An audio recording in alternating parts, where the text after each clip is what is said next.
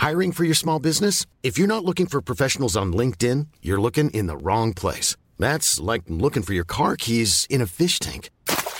LinkedIn helps you hire professionals you can't find anywhere else, even those who aren't actively searching for a new job but might be open to the perfect role. In a given month, over 70% of LinkedIn users don't even visit other leading job sites. So start looking in the right place. With LinkedIn, you can hire professionals like a professional. Post your free job on linkedin.com slash spoken today.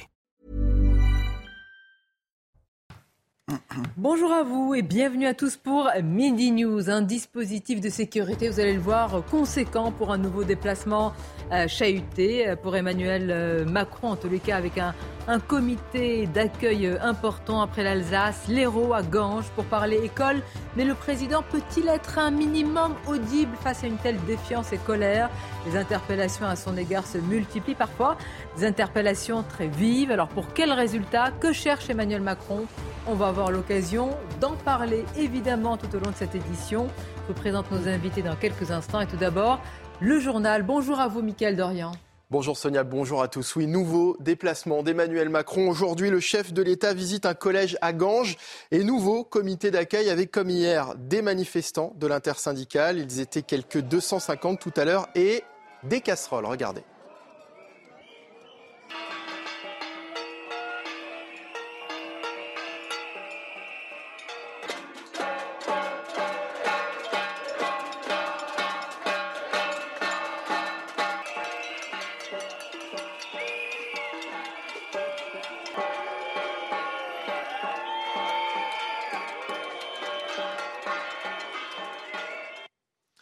Bonjour Johan Usaï, vous êtes sur place avec euh, Stéphanie euh, Rouquier. C'est une seconde visite mouvementée pour euh, le président de la République qui vient d'échanger avec des parents d'élèves de ce collège. Racontez-nous.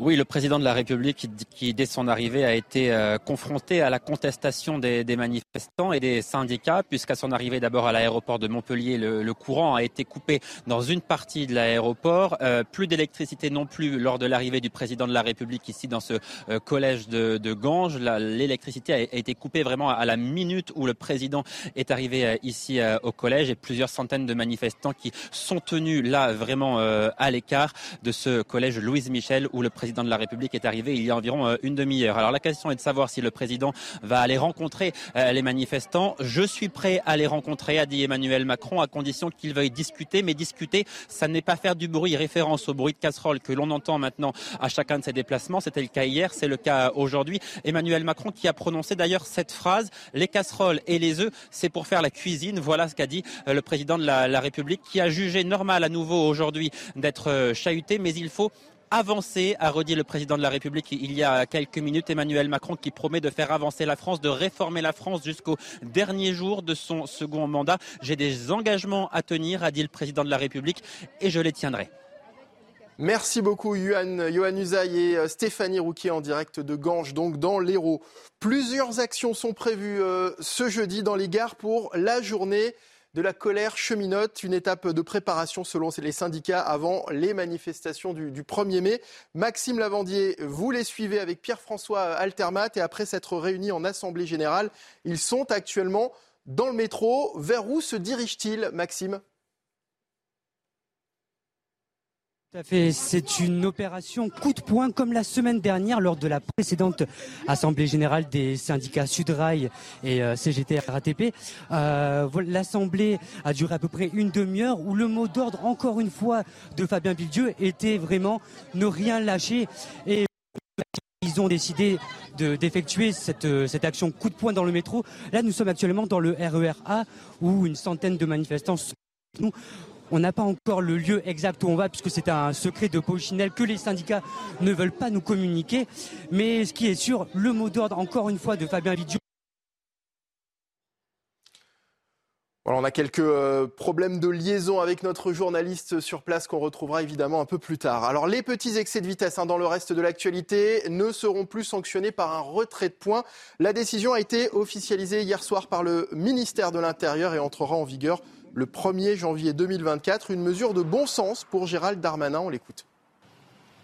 À la demande du, président de la République, euh, effectivement, nous avons étudié euh, tout au long de, cette année le fait que lorsque vous faites un excès de vitesse de à peu près 5 km heure supplémentaire à la vitesse autorisée, aujourd'hui vous avez un retrait de points et vous avez une amende. Nous garderons l'amende, parce qu'évidemment, il n'est pas bien d'avoir un excès de vitesse, même lorsque celui-ci est très modéré. Par contre, on, vous laisse le bénéfice de vos points. Aujourd'hui, c'est un peu plus de 50% des points qu'on retire aux Français qui relèvent d'excès de vitesse de moins de 5 km à l'heure. Et voilà, c'est la fin de ce journal. C'est à vous, Sonia Mabrouk, pour euh, Midi News en compagnie de vos invités. Et pour commenter notamment cette, euh, cet, autre, cet, autre, déplacement d'Emmanuel Macron après l'Alsace, l'Hérault à Ganges, visite dans un collège pour échanger avec euh, des parents d'élèves, bien sûr, et des professeurs. Emmanuel Macron qui tente de décliner les grands chantiers de ces fameux 100 jours, mais les sifflets, les huées, les casseroles dessinent un paysage très hostile au président qui a déclaré que, vous l'avez entendu avec notre journaliste Johan Usaï, si c'est juste pour les œufs et les casseroles, eh bien, c'est pour faire la cuisine. Voilà une déclaration pragmatique. Bonjour, cher Michel Taub. Merci d'être avec nous, maître Pierre Gentillet. Bonjour. Merci d'être là, notre journaliste politique, Florian Tardif. Bonjour, merci également, journaliste économique aussi, Eric de Ritmaten, je vous remercie de nous accompagner ce midi. Paul Melun, bonjour. bonjour Merci également de votre présence. Et Caroline Pilastre est euh, euh, avec nous. Alors, nous allons suivre euh, cette séquence. C'est presque maintenant devenu, enfin, depuis hier, surtout, j'allais dire, c'est un décor que l'on connaît. Il y a eh bien, les, les, poignées de main que vous voyez avec des élus, avec un, un décor là qui est maîtrisé, évidemment, parce qu'il y a une zone de sécurité, évidemment, Florian Tardif, pour le président de la République. Il faut dire qu'il y avait un comité d'accueil, si je puis dire, assez euh, conséquent euh, euh, à Ganges et qui est toujours présent. Oui, il s'attendait à, cela, d'une part parce que la protestation sociale dans la rue dure maintenant depuis plusieurs semaines, et deuxièmement parce qu'il se rend dans un territoire plutôt de gauche, même cette circonscription à la tête de cette dernière, il y a un député de la, la, France insoumise. Donc effectivement, on pouvait s'attendre à une contestation importante dans la rue. Après, effectivement, de la part des, euh, manifestants et de la CGT, euh, par exemple, un des, euh, syndicats. Il y a ce côté village Potemkin qu'on déploie aussi de, leur part en, tentant de, montrer que la contestation sociale est très importante un peu partout sur le territoire. Donc on monte des actions comme cela pour montrer qu'il y a un bon nombre de, Français qui sont opposés à, la réforme des retraites avec des actions coup de poing qui ont été déclinées tout au long de, avant l'arrivée du président de la République. Mais aussi pendant, avec une coupure euh, d'électricité qui est euh, revendiquée, si je puis dire, en tous les cas, euh, par la, CGT locale. On va suivre voilà, la, déambulation du président de la République. Alors, il y a, j'allais dire, deux versions un petit peu médiatiques et politiques qui se confrontent, Paul Melun. Celle de dire, mais écoutez, c'est entre guillemets courageux. Il y a un côté bravage pour aller ainsi euh, eh bien, se confronter à des interpellations parfois vives et d'autres qui disent enfin, c'est ridicule. Il n'y a aucun courage à y aller, quitte même à se recevoir, euh, j'allais dire, euh, des, des, mots assez, assez drus. Bon, je ne sais pas si c'est courageux, mais en tout cas, c'est quasiment, j'allais dire, dans les prérogatives du président de la République. Euh, personne ne songerait que le président de la République, pour les euh, trois ou quatre ans qui lui restent à la tête de ce pays, puisqu'il ne pourra pas se représenter, il resterait dans une forme de papa mobile pour se déplacer chez les Français, ou il resterait dans son bureau au 55 rue du Faubourg Saint-Honoré. C'est absolument impossible. Il est obligé de se confronter. Sinon, sinon, ça ne tient pas. Donc, il a relancé, on le voit depuis quelques jours, un certain nombre de déplacements. Ses ministres aussi. Euh, le ministre Lescure s'est déplacé. D'ailleurs, il s'est fait lui aussi un peu houspiller. ça a été le cas aussi de François Braun à Langon, je crois dans le sud-ouest. Euh, là maintenant, c'est Emmanuel Macron. On avait eu un peu des scènes similaires lorsqu'il était allé annoncer son plan haut. Donc je crois qu'il va être maintenant extrêmement difficile pour le président et pour d'ailleurs euh, l'ensemble de ses ministres de se déplacer sereinement. Et les images que vous montrez elles sont très intéressantes parce qu'on voyait le président avec un certain nombre euh, d'élus locaux en écharpe avec à côté un dispositif de sécurité qui permet de tenir à distance tous les protestataires. Et après, on va peut-être faire des barrages filtrants et faire entrer quelques personnes qui sont plutôt là pour apprécier la présence du président et euh, d'autres un peu moins. Donc on va organiser des, faux bains de foule. Il y a deux villages Potemkin qui voilà. se font face. ça va être celui organisé par On a une séquence à vous soumettre, Michel Taube et vous tous. Vous allez nous dire ce que vous en pensez. Hier, nous avons vécu en direct ce déplacement d'Emmanuel Macron en Alsace, dans le Bas-Rhin. Et puis, il y a eu une séquence qui a été diffusée par les services, en tout cas les proches à l'Élysée du président, où eh ben, c'est pas la même ambiance. Alors, pourrait-on dire deux salles, deux ambiances? Regardons cette séquence mise en ligne par l'entourage du président.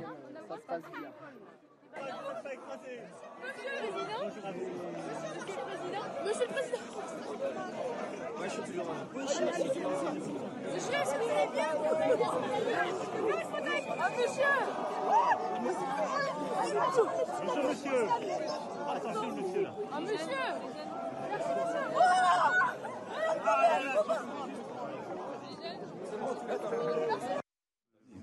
Non, mais c'est, il y des images et, des sons également, parce qu'effectivement, cette vidéo a été mise sur le compte Twitter du, président de la République, qui effectivement argue que certains partisans euh, étaient également présents à Célestat. Alors moi, je connais bien Célestat, étant alsacien, et je peux vous dire qu'il y avait du monde hier à Célestat. Et il y avait plus de monde, effectivement, pour protester que pour soutenir euh, au premier rang le, chef de l'État. Et c'est vrai que si euh, dans l'Hérault, c'est une terre plutôt de gauche, en Alsace, c'est plutôt une terre plus légitimiste et légaliste. Et il y avait de la colère. Il y avait de la colère. Et je pense qu'effectivement, celle-ci va, poursuivre le président de la République dans ses cultures retranchements. Et je pense, peut-être pour introduire une nuance à ce qu'a dit Paul Melun, je pense quand même que ça va la citer un peu moins aller au devant des Français. Parce que quand même, en termes d'image, si ça se reproduit sans cesse, moi, je pense qu'il va quand même un peu plus doser les, les choses. Connaissant Emmanuel Macron, mais à mon avis, si ça se reproduit de semaine en semaine, mais regardez ça va finir quand même par les jaunes. l'image du Il est allé au devant, il a fait ce grand débat, bon, qui pour moi était un peu un simulacre de grand débat, mais enfin, toujours est-il que euh, lorsqu'il y a une situation de crise, il a bien compris qu'il ne pouvait pas rester dans ce qu'on pourrait qualifier de d'ivoire. C'est pas possible. Hein. Politiquement, c'est pas possible. Non, mais il apprécie quelque part la confrontation, dans le sens où moi j'estime qu'il a du cran d'aller se confronter à ces manifestants. Du cran oui, du cran, pas du courage. Le courage aurait été de ne pas utiliser le 49-3, de laisser voter cette loi. Pour moi, ça aurait été le courage politique par excellence. Malgré tout, il ne renoncera pas, on le sait tous. Et je pense qu'aller au contact de ces Français, enfin, d'essayer de discuter hein, avec les Français hein, qui sont contre cette réforme pour essayer hein, de les ramener à ce que lui pense être juste. Parce que selon lui, évidemment, ça le renforce dans ses convictions, ses opinions, ses images. Il est décrié, mais il va expliquer le pourquoi du comment de cette loi, qui pour lui est bien fondée depuis le départ. Donc il campe sur ses positions en estimant que ce qu'il dit, ce qu'il fait est légitime face à des gens qui estiment qu'il n'a rien compris. Donc on est en train de se confronter à deux France qui ne s'entendront plus pendant Écoutons-le, justement. Ça vaut pas la peine. On va voir. Déjà, là, je vais échanger avec euh, les enseignants, des parents d'élèves qui m'attendent et les élèves. Oui. Est-ce que les études euh, de sport, tout ça, ça va diminuer les prix parce que selon les métiers de nos parents, euh, c'est compliqué pour faire nos études? Alors, qu'est-ce qui est... Parce qu'en fait, tu sais, l'enseignement supérieur dans notre pays, il est, il est gratuit. Oui, non, y compris euh, d'ailleurs maintenant, la sécurité sociale, elle est maintenant prise en charge. Non, parce que par exemple, mes parents sont agriculteurs et pour. On va continuer à écouter ces échanges. Est-ce qu'on peut se dire aussi, Eric de Reitmaten, que le président compte peut-être sur le fait que ça va finir par agacer certains Français? Je pense, vous savez, la nature hors du vide, donc il a raison, moi je pense, d'aller sur le terrain, et je ne crois pas du tout qu'il va freiner euh, son engagement devant le, peuple. Et par ailleurs, il est, je pense qu'il a peu de la chance. Permettez-moi d'expliquer pourquoi. Parce qu'il a euh, du renouveau dans le monde syndical, la CGT a changé de tête, la CFDT va changer de tête, le MEDEF va changer de tête. Et donc finalement, il arrive. C'est pas des têtes beaucoup plus souriantes. Hein. Changer pour que rien ne change. Il y a toujours un temps de latence entre ce qu'on a connu dans le passé avec cette force vraiment syndicale qui était assez véhémente, hein, et puis ce renouveau qui va se mettre en place, il y a toujours un temps, il va lui pouvoir expliquer euh, sa méthode. Et je précise un point important. Aujourd'hui, il y avait une réunion avec les agences de notation internationale qui notent la France. Est-ce que la France est un, un partenaire fiable? Est-ce qu'on peut lui prêter de l'argent? Est-ce qu'elle est solide? Et tout ce qu'il essaye de faire aujourd'hui, c'est aussi par rapport à Bruxelles, par rapport aux agences. C'est ça ce qui lui est reproché. Ah, là, attention, là, ce que vous dites, c'est l'inverse. C'est ça qu'il aurait dû dire dès le début. secondes ou 10 secondes. Eh bien non, justement, il ne faut pas se tromper. Là, beaucoup de présidents de la République ont sans cesse reculé quand il s'agissait de faire des réformes. À chaque fois, il y avait des mesures, on annonçait des choses extraordinaires, et puis au dernier moment, hop, tout s'arrêtait. Là, moi, ce que je retiens, sur le plan économique, hein, j'entends, hein, c'est que la France est surendettée, elle a 3 000 milliards de dettes, elle passe maintenant à des taux d'intérêt de 3%, alors que c'était 0% il y a encore quelques mois, que la dette va coûter de plus en plus cher, et que quand on entend quelqu'un dire euh, il faut maintenant que la France fasse des efforts et se désendette. Alors certes, vous allez me dire, les retraites, c'est aussi une manière de se désendetter, c'est un autre sujet. Bon, mais quand même, c'est un effort vers les réformes. J'entends, Eric, mais il y a le fond, il y a la méthode, il y a la forme. J'en dis, mais le fond rejoint là. Personne, vous ne vous souvenez pas de François Mitterrand qui se faisait huer? On s'en souvient de Jacques Chirac? Ah non, mais là, les huées, il y en a eu dans, la, dans notre histoire contemporaine. Mais alors, ça m'intéresse. Est-ce qu'il y a déjà eu une relation aussi singulière avec un, un président? Parce que là, on peut parler quand même de défiance, euh, Florian Tardif, certains disent, c'est pas mes mots, mais détestation et même la haine, même Sonia. Oui, dans le passé, on l'a vu avec euh, François Mitterrand, où euh, on pouvait entendre parfois, lors de prises de parole importantes de l'ancien président de la République, foutait le camp Mitterrand. Il avait même répondu à un journaliste qui l'avait interrogé à ce sujet en expliquant que foutait le camp Mitterrand, ça rime, mais c'était une rime pauvre, avait-il dit. Effectivement, là, si Emmanuel Macron, imaginez-vous, tenait les mêmes propos, je pense que nous aurions très certainement euh, estimé que le président de la République était arrogant euh, s'il tenait euh, ses, propos à l'heure actuelle. On se souvient de Nicolas Sarkozy, d'ailleurs, lorsqu'il a tenté de se, représenter. Il n'a pas, même pas été candidat, le candidat de la droite, à tel point qu'effectivement, il incarnait pour une partie de la population, y compris au sein de ses électeurs, ses anciens électeurs, une, figure clivante. Donc, oui, on a pu connaître cela euh, dans, le passé. Après, la difficulté aujourd'hui de l'ensemble des, représentants de la nation, à commencer par Emmanuel Macron, c'est-à-dire qu'il y a une immédiateté euh, de, la communication, c'est-à-dire que tout se voit, euh, tout s'analyse, tout est décrypté en temps réel, et, effectivement, et, il y a aussi ce côté qu'il n'y avait pas par le, passé de proximité avec le président de la République, c'est-à-dire qu'on peut l'interpréter. Il y a aussi une communication, évidemment, de la part de l'Élysée qui de dire, mais la colère s'exprime, c'est très bien, c'est sain, c'est une catharsis collective. Narratif, ça c'est à mon avis, ça c'est mmh. son narratif a posteriori. Moi, je, je, pense un petit peu différemment. Je pense que Emmanuel Macron ne s'attendait pas et ne s'attend pas à ce qu'à chaque déplacement, il y ait autant de mobilisation. On va voir si mmh. cette mobilisation va durer, mais enfin, le, pardon, euh, on peut dire qu'Emmanuel Macron a du cran, effectivement, euh, d'y aller. Moi, je pense, et pour avoir eu certaines images où il a été un peu pincé, euh, à mon avis, moi, ce que j'ai compris, c'est qu'il était surpris et évidemment euh, très déçu de, voir qu'il y a toujours autant de mobilisation parce qu'il pense, notamment avec cette fameuse stratégie des 100 jours. Et c'est pour ça, c'est pour ça qu'il sort de son palais, c'est pour ça qu'il va voir les gens, parce qu'il veut passer cette séquence. Seulement, voilà, peut-être, peut-être que cette réforme des retraites passera parce que dans mon vieux fond euh, légaliste, excusez-moi, je vous rappelle qu'il y a encore un RIP, un référendum d'initiative euh, partagée, qui est toujours à l'examen du Conseil constitutionnel, et j'attends toujours cette, euh, cette décision. Mais, mais, mais si cette réforme passe, restera toujours, jusqu'à la fin de son quinquennat, et peut-être pour les précédents s'ils décident de se représenter, cette méthode et ce comportement. Ah oui, plus tard, oui, oui. enfin, bon. et puis, j'ajoute juste, et je vous laisse parler, M. Top, c'est que de ville en ville, chacun se compare et se dit, voilà, il y a une mobilisation hier en Alsace, on va faire la même chose dans l'Hérault, et puis demain et après-demain, Il choisit ses villes, hein. il choisit évidemment des villes où bah, il fait des scores qui ne sont pas mauvais. mais moi, ce qui me paraît... C'est pas... Moi, ce qui me paraît nouveau, c'est que tous les présidents de la République ont eu des séquences et des moments où ils ont été sifflés a même été très bas dans les sondages. Mais là, ce qui est nouveau, c'est deux éléments. D'abord, c'est en début de quinquennat. Il lui reste quatre ans à tenir.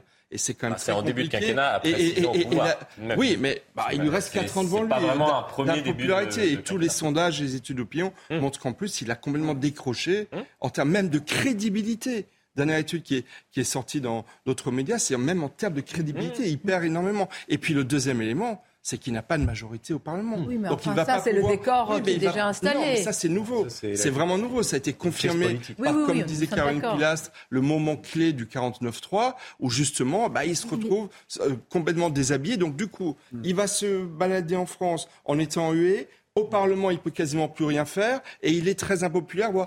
il a perdu toute sa crédibilité. Là, vous nous avez repeint tout le tamer que reste Ça fait peut-être beaucoup pour tenir 4 ans. C'est qu'aujourd'hui, le regret d'Emmanuel Macron, c'est de ne pas avoir fait la réforme, non pas aujourd'hui, mais, hier, c'est-à-dire dès l'automne, c'est-à-dire de l'inscrire dès le début dans le budget 2023. Il y aurait eu une contestation très forte mais peut-être beaucoup plus courte, puisque nous n'aurions pas eu des débats pendant des semaines sur effectivement les. Un euh, autre scénario été qu'il le les inégalités entre les uns et les autres. Parce que quand même, il ne bah faut pas oublier que on a ce scénario-là. Je pense qu'il va profiter de sa non-popularité pour accélérer les réformes et il est temps qu'il le fasse. Et vous vraiment qu'il a eu au fond du trou. Mais avec qui Attendez, mais Eric, avec qui Qu'est-ce que de creuser encore Avec quelle majorité Eric, accélérer quand la voiture est en panne. Avec quelle majorité Quand on entend certains chefs d'entreprise que je rencontre, ils disent il a intérêt à aller à fond. Mais avec quelle majorité Mais ce ne sont pas les chefs d'entreprise qui font la politique. Il ne peut même plus gouverner par ordonnance. Il dans 5 ans. Non, mais moi, la question, ce qu'il est en train de dire, et qu'on va écouter tout à l'heure, ce sont aussi des paroles importantes. C'est l'école, ce sont des sujets qui nous concernent au premier plan avec l'état de l'école. Est-ce qu'il est audible sur ces sujets? C'est ça, en plus. Mais il est moins audible, mais il a raison de parler de l'école et il a raison de parler d'autres ah, sujets aussi. C'est-à-dire qu'on place la focale. Moi, le premier, je suis le premier opposant à cette réforme, mais il est président de la République, il se doit d'avoir un discours audible sur une variété de sujets. Les relations internationales, c'est très important. Son plan haut, c'est fondamental. Et donc, on est en droit de demander de sa part un discours sur une myriade de sujets. Le problème, c'est que nous sommes face à une crise qui est très profonde. Euh, Michel en, parlait un peu. Une crise, mais qui, j'allais dire, ne date même pas du, des quinquennats d'Emmanuel Macron. Euh, une, la défiance démocratique, elle, elle s'installe fort longtemps. Elle s'installe avec Nicolas Sarkozy, qui passe une réforme des retraites en 2010 au forceps. Elle s'installe avec un référendum sur la Constitution européenne en 2005, dont après on fait passer la pilule quand même. Mais reconnaissez que c'est le président de la République. Si on prend les trois derniers présidents de la République, je pense que François Hollande, c'était pas de la haine suscitée, c'était plutôt du mépris si on cherche les sentiments négatifs. Il faisait pas non Nicolas plus Sarkozy, c'est vrai. Mais Nicolas Sarkozy, c'était aussi de la haine. Je précise que c'est la même chose pour Emmanuel Macron, mais Sarkozy était soucieux de son image. Pardonnez-moi. Nicolas, Nicolas Sarkozy était soucieux de son image. Je pense qu'Emmanuel Macron, lui, est moins soucieux de son image par rapport à ses opposants. Sarkozy voulait être aimé de tout le monde. Emmanuel Macron, il veut être Mais moi, ce qui m'intéresse, c'est et maintenant, parce que là, et maintenant, on a des fractures profondes, on a des séquelles, il y a des traces indélébiles. Mais qui peut penser qu'en 100 jours, on pouvait inverser la vapeur? Mais je pense que même lui personne Emmanuel Macron, le problème, c'est qu'il n'a que 100 jours.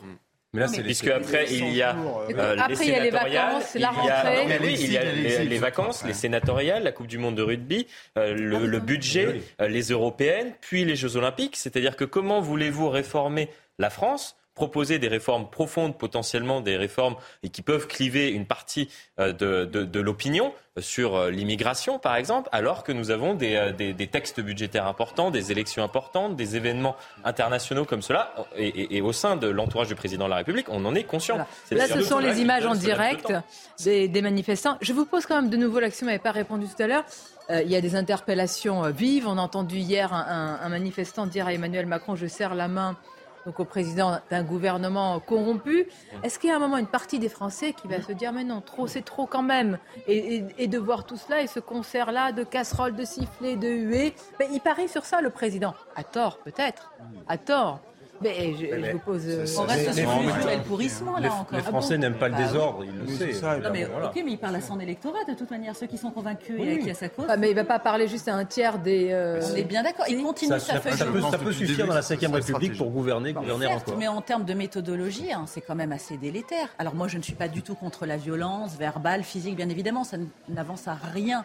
Et on doit respecter le président de la République. Mais en contrepartie, il doit aussi respecter les Français. Et quand il décide d'aller au contact d'aller affronter, pardonnez-moi parce que ce terme est moche, d'aller, je sais que personne ne l'aime en plus, d'aller discuter, essayer de discuter avec les Français, il sait très bien que ces derniers, dans cette foule, sont filtrés pour la plupart pour éviter le danger. C'est normal. S'il allait sans service d'ordre, vous imaginez actuellement Ah mais non, mais ça c'est pas possible. Non mais, euh, heureusement qu'un président de la République qui est malade. on va marquer une pause. On va continuer à en parler. Alors ce qui m'intéresse aussi, c'est un petit peu les, petits bonbons, le sucre, le miel avec euh, Gérald Darmanin. Ça fait grossir, mais ça fait bien. Le hasard, évidemment. C'est un hasard du calendrier, voyons. C'est bien.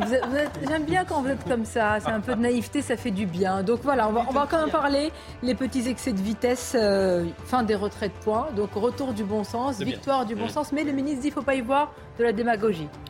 Non, non, non, non. Absolument pas, du tout. Une demande du président de la République qui a effectuée la semaine dernière. Pas du tout. Et tandis qu'Emmanuel Macron poursuit son déplacement dans l'Hérault à Ganges, voici ces images. Elles, sont, elles vont dans la capitale à, Paris. Ce sont des images en direct de l'intersyndicale de manifestants Sudrail qui ont envahi le siège Euronext. Alors de quoi s'agit-il? C'est le siège de la bourse à Paris, de la euh, capitale. C'est pas la première action euh, qui a été effectuée. Nous l'avions commenté ici même il y a quelques jours, Gauthier Lebret, puisque les mêmes, en tous les cas avec Fabien Villedieu, j'allais dire en chef de file, cet intersyndicale Sudrail avait envahi le siège de LVMH, le groupe de luxe à Paris. Et là, c'est une autre action euh, sous, sous, nos yeux. Donc, on s'était posé la question multiplication de ce genre d'action? Eh bien oui, c'est le cas. Oui, il y a une forme de radicalité hein, dans, dans, le mouvement. Vous savez, euh, plus le mouvement s'essouffle, plus il devient euh, radical. Après, euh, quel est le lien entre Bernard Arnault et la réforme des retraites Alors pour eux, c'est le capitalisme, c'est la lutte contre les puissances de l'argent. Et c'est là qu'il faut aller chercher l'argent pour combler le trou du déficit. La question avait été posée à Fabien Villedieu quand ils étaient dans le siège de LVMH. Il dit mais c'est là qu'il faut aller chercher l'argent. Voilà. Oui, enfin, il faut, faut, quand même dire que la journée de la colère cheminote, se traduit quand même, euh, les trains circulent. Et la réalité, c'est qu'ils n'ont pas mis la France à l'arrêt tout au long de, des mouvements. Il faut aussi relativiser. Bien entendu, c'est un effet de manche et c'est spectaculaire comme ça. Mais la réalité, c'est que on est en fin de mobilisation et que hmm. cette radicalisation finalement va pas si loin. De, enfin, la radicalité, si je puis dire, qui s'installe et qui s'enquiste, avec quand même des actions qui sont difficiles. Hein à anticiper. C'est-à-dire là, on rentre dans des lieux quand même qui sont euh, euh, bah, privés, c'est-à-dire comme on pousse la porte et on rentre. Évidemment. Et moi, je pense le siège d'LVMH, pardon. Pardon, pardonnez-moi, Sonia. Euh, il y aura des blocages qui vont perdurer des blocages ponctuels, sporadiques, même jusqu'au JO. C'est ça en fait le but. Ils savent très bien que M. Macron ne va pas retirer sa réforme. Mais comme il n'a pas voulu les recevoir pour la retravailler, ils iront jusqu'au bout. On est en plein dans le rapport de force qui va continuer encore durant quatre ans. La tension, elle est bien présente et elle est palpable. Je ne dis pas que c'est une bonne chose. Mais Caroline, ça veut dire quoi aller jusqu'au bout puisque la réforme est passée? Peut-être, mais pour eux, c'est un combat entre l'exécutif et les syndicats. Donc ça, c'est un moyen aussi d'exister pour eux. Non, mais il faut bien dire que la, méthode qui a été employée par le président de la République et cette forme, je trouve, euh, Laurent Berger avait parlé de vice démocratique en parlant du 49-3 dans cet usage-là, la brutalité politique et démocratique avec laquelle tout cela s'est produit, la décision euh, du Conseil sur eh bien, le RIP et toutes ces choses-là, je crois, sont de nature à pérenniser cette mobilisation et à créer des mobilisations sporadiques. Moi, je pense que, alors effectivement, je déplore la violence et je la condamne quand elle s'opère, mais je pense que la pagaille que nous vivons aujourd'hui, le désordre, le responsable, ça reste le chef de l'État, ça reste le président de la République et le mutisme dans lequel ils sont enfermés. On voit bien que c'est une action préparée. D'ailleurs, regardez les, les, deux, les deux moments, si je puis dire. Vous avez Emmanuel Macron avec ses collégiens, donc à Ganges, dans l'Hérault. Qui là il ne vote pas encore. Mmh, pas encore. Futurs électeurs. Et puis vous avez cette image de cette action spontanée sauvage, hein, il faut le dire euh, ainsi, euh, avec euh, cette occupation dans les locaux, l'immeuble de la Bourse de Paris. voilà, ça participe de cette lutte anticapitaliste pour, pour les syndicats je suis sûr que c'est pas populaire dans l'esprit des gens parce que de voir d'abord des gens qui travaillent pas, hein, ils ont de la chance de pouvoir manifester comme ça sans arrêt dehors avec les drapeaux. Il y a tellement d'autres gens qui se disent moi j'ai mon commerce, moi je travaille, moi je vais, je, galère dans les transports, moi je vais le matin amener mes enfants à l'école. Vous voyez, il y a quand même une, France à deux vitesses, cette petite France qui, qui râle syndicalisée et puis une autre qui se dit oh là là. Petite, petite, mais qui a eu jusque-là le soutien d'une majorité de Français contre la réforme des retraites. Je suis d'accord qu'on soit qu'on soit pas d'accord avec la réforme, tout le monde le, est d'accord pour dire ça. Elle a mal été présentée, mal ficelée, mal communiquée. Enfin après, il est temps de passer à autre chose. Mais alors, mais ça, c'est, pardonnez-moi, ça ne se décrète pas. C'est ce que souhaite Emmanuel Macron veut la parenthèse des retraites. Donc, bah oui. Mais s'il pas le dire, C'est ce que je vous dis. Donc, comment construire aujourd'hui? Est-ce qu'il peut encore reconstruire un récit et, quoi que ce soit? Moi, ce qui me frappe, ce sont vraiment ces, ces deux images. Vous avez un président qui veut fermer la séquence, Gauthier, qui dit je vais parler de mm. l'école, quand même, sujet majeur, et puis des syndicats, des manifestants aussi, fussent-ils euh, enfin, minoritaires, en tous les cas, dans, dans le pays, il y a quand même ces fractures et cette colère, elle est présente qui ne vont pas du tout arrêter. Hein. Mais Ce qui est sûr, c'est qu'il y a une majorité de Français toujours très opposés à cette réforme des retraites. Et il y a une majorité de Français euh, qui soutient encore euh, le mouvement de l'intersyndicale contre la réforme des retraites. Après, par contre, en ce qui concerne les blocages, là, c'est une minorité. Et la France n'a jamais été totalement bloquée, totalement à l'arrêt. On n'a pas euh, reconnu euh, les grèves de 1995. C'est même pas comparable aux grèves contre la réforme à point avant le Covid d'Edouard Philippe, où il y a eu 50 jours de grève consécutifs à la SNCF et à la RATP. On n'a pas connu ça. Donc ça, c'est quand même important aussi de, le rappeler. Bah, la réalité est contrastée. Et oui, Emmanuel Macron, on sent bien, il veut tourner la page. Hier, c'était l'entrepreneuriat. Aujourd'hui, euh, c'est La semaine prochaine, ça sera euh, le régalien. Il sera à nouveau sur le terrain euh, la semaine prochaine. Mais à chaque fois, il est rattrapé évidemment par cette réforme des retraites, même si lui, il n'en parle pas. Il en, il en parle quand il est forcé d'en parler face à la colère des gens ou aux questions des journalistes. Mais hier, quand il était dans cette entreprise, il parle de tout sauf des retraites, car pour lui, c'est classé. Il a promulgué la loi. Elle a été validée par le Conseil. Il y a eu un vote à travers les motions de censure qui ont été rejetées. Mais il n'arrive pas totalement, évidemment, à tourner la page. Je rappelle que Elisabeth Borne voulait observer une période de convalescence. Pas de période de convalescence pour le président. C'est un bulldozer. Ils font tête baissée. Ils retournent sur le terrain parce que pour lui, la priorité, c'est de montrer qu'il n'est pas bunkérisé, qu'il ne se cache pas. Gabriel Attal a dit ce matin Je préfère un président chahuté plutôt qu'un président planqué. C'est ça la stratégie d'Elysée. Enfin, le, la question, c'est pas tellement la contestation, parce qu'encore une fois, le 1er mai, il y aura certainement euh, euh, beaucoup de monde dans les rues, mais ce sera un peu le champ du cygne pour la contestation ah syndicale. mais en revanche, le problème, c'est la capacité d'action du chef de l'État. Et encore une fois, je pense qu'il est, toutes les études d'opinion montrent qu'il est décrédibilisé, qu'il a vraiment, même en termes de crédibilité, il avait quand même pour cela d'être considéré comme quelqu'un de compétent, même sur ces questions-là, il a perdu énormément, il a même décroché récemment. Et donc la question, c'est qu'est-ce qu'il va pouvoir faire pour la France dans les mois et les années qui viennent? Et là, c'est très compliqué. Et, il est euh, actuellement en déplacement pour l'école mais aussi, il n'arrête pas de faire des annonces qui sont impossibles. Lundi dernier, il annonce qu'à la prochaine rentrée, tout enseignant absent sera immédiatement remplacé. Enfin, on sait très bien que ça ne sera pas réalisé. Il avait dit l'année dernière, il avait dit l'année dernière, c'est une anecdote, mais c'est tellement symptomatique. Il avait dit que dans toutes les écoles de France, les enfants feraient 30 minutes de sport. Personne ne le fait. Donc la parole présidentielle, elle est démonétisée. Bon, mais ça, les, promesses, j'allais dire, n'engagent que c'est bon. pour essayer de sortir de l'impasse des retraites. Donc il n'est pas crédible et il a perdu de sa. Qu'est-ce qu'il est en train de, payer au-delà de la réforme des retraites? Est-ce qu'il est en train de payer aussi euh, des jours au début de son second mandat, euh, là, qui ont été totalement aussi vides. Hein? Un, un, récent livre de Ludovic Vigogne en parle, les 100 jours S-A-N-S, c'est-à-dire des jours sans où le président ne savait plus quoi faire, vers qui se tourner, où chercher le souffle. Alors, pas du tout d'état de grâce, il n'y avait rien, pas d'élan, rien du tout. Est-ce qu'il a déjà perdu avant, en fait, d'avoir entamé la réforme des retraites? Peut-être le, le feeling Mais il y a eu une période de tâtonnement, on l'a tous vécu, on s'en souvient. Il a hésité sur le nom de sa première euh, ministre, il a hésité sur les premières réformes à engager, il a repoussé la présentation de la réforme des retraites. Souvenez-vous, ça devait être avant euh, l'hiver, avant les vacances euh, de Noël, et avant la trêve hivernale. Et finalement, ça a été à la rentrée. Et on sent bien qu'il le regrette quelque part, parce que c'est Elisabeth Borne qui demande plus de temps pour tenter d'aller convaincre. D'aller convaincre qui? Les Républicains, avec le résultat qu'on connaît. Donc peut-être qu'il aurait dû aller effectivement plus rapidement sur cette euh, réforme des retraites. C'est pas ce qu'il a fait. Peut-être le regrette-t-il aujourd'hui. Après, ce qu'il paye là, c'est directement la réforme des retraites. Certes, il y a d'autres colères. il y a sans doute un reste de gilets jaunes, mais entre-temps, il y a eu une élection et il a quand même été c'est aussi profond, comment y remédier? Parce que ce n'est pas seulement en lançant des grands chantiers dont les promesses viennent d'être rappelées. Et franchement, il faut être naïf pour croire qu'on puisse. Euh, le problème, et Michel dit justement sur l'école, c'est que lancer des grands chantiers, c'est ce qu'il faut faire. Là-dessus, il a plutôt raison. Le problème, c'est que le chantier, il faut le mettre, il faut le mettre euh, d'œuvre, il faut les résultats. Euh, quand vous commandez des chantiers chez vous et puis que vous voyez que les chantiers sont jamais terminés, que les travaux sont jamais finis, vous êtes encore moins content. Oui, mais alors moi, j'ai pas chez moi le chantier de Notre-Dame, mais j'ai noté que le ah, président. Oui, mais c'est quand même la lui qui a bâti la. Mais quand même noté qui est le chef de chantier de Notre-Dame Le général.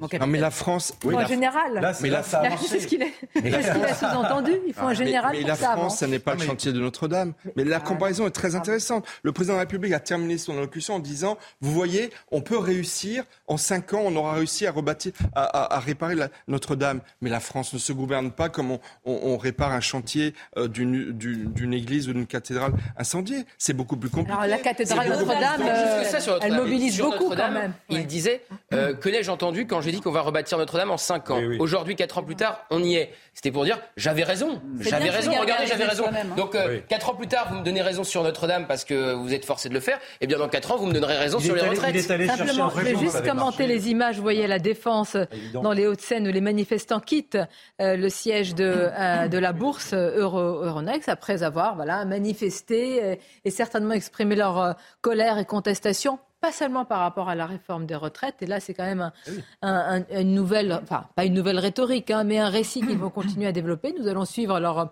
cheminement. À Rennes, vous voyez avec euh, des, des manifestants toujours, et puis Emmanuel Macron installé donc dans le collège euh, à Ganges, dans l'Hérault, discutant, encadre- encadré euh, par, par des collégiens. Pour répondre à votre question, vous vous demandez tout à l'heure qu'est-ce qu'il peut faire? Moi, je pense qu'il a encore une carte qu'il peut jouer parce que euh, d'où vient toute cette contestation, d'où viennent toutes ces crispations D'un passage en force, on l'a suffisamment évoqué, le 49.3, etc. On pourrait même aller plus loin sur le Conseil constitutionnel, mais bon, surtout le 49.3. Mais justement, pourquoi l'a-t-il utilisé? Parce qu'il n'a pas de majorité. Donc la solution serait peut-être, j'ai écouté euh, euh, une partie de l'interview que vous avez donnée avec euh, Monsieur Vigogne, le journaliste, et qui à un moment raconte qu'Emmanuel Macron voulait nommer une personne issue des Républicains. Moi, je pense que dans un objectif de cohérence et dans un objectif d'élargissement de la majorité, je sais que mon voisin n'est pas d'accord, j'écoute de temps en temps ses chroniques, donc je sais qu'il pense qu'il n'y aura pas de- de- d'alliance avec les Républicains, mais, mais la carte qu'il doit essayer de jouer est celle d'un élargissement de sa majorité. Le peut-il Avec quoi? Avec des débauchages Avec encore les individuels.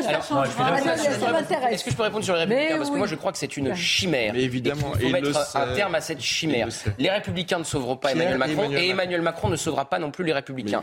Mais. Mettons qu'un républicain accepte in fine d'entrer à Matignon. Mettons que Gérard Larcher, président du Sénat, accepte d'entrer à Matignon. Il n'emporterait pas la totalité du groupe LR avec lui. sujet. Pas Il est les trop divisé. Mais bien sûr que c'est le sujet. Le sujet, c'est d'avoir une majorité Mais absolue quel signal vous envoyez à l'opinion Non, Une qu'après, derrière, on peut justifier une dissolution. Parce que si on une prend, non, dissolution alors parce que, que si le Rassemblement national ancien- va gagner des dizaines de députés Attendez, je lui vous en ai perd des dizaines. Gauthier, je vous ai écouté. Si demain, je- il est évident que si demain Emmanuel Macron décide de ramener un poids lourd des J'ai pas totalement Républicains, terminé mon explication, tout- mais c'est pas grave. J'ai pas terminé non plus la mienne tout à l'heure, mais Oui. euh, laisser, s'il décide hein. demain de ramener un poids lourd des Républicains, admettons au gouvernement, enfin au gouvernement en tant que Premier ministre, il est évident que tout le groupe des Républicains ne va pas suivre.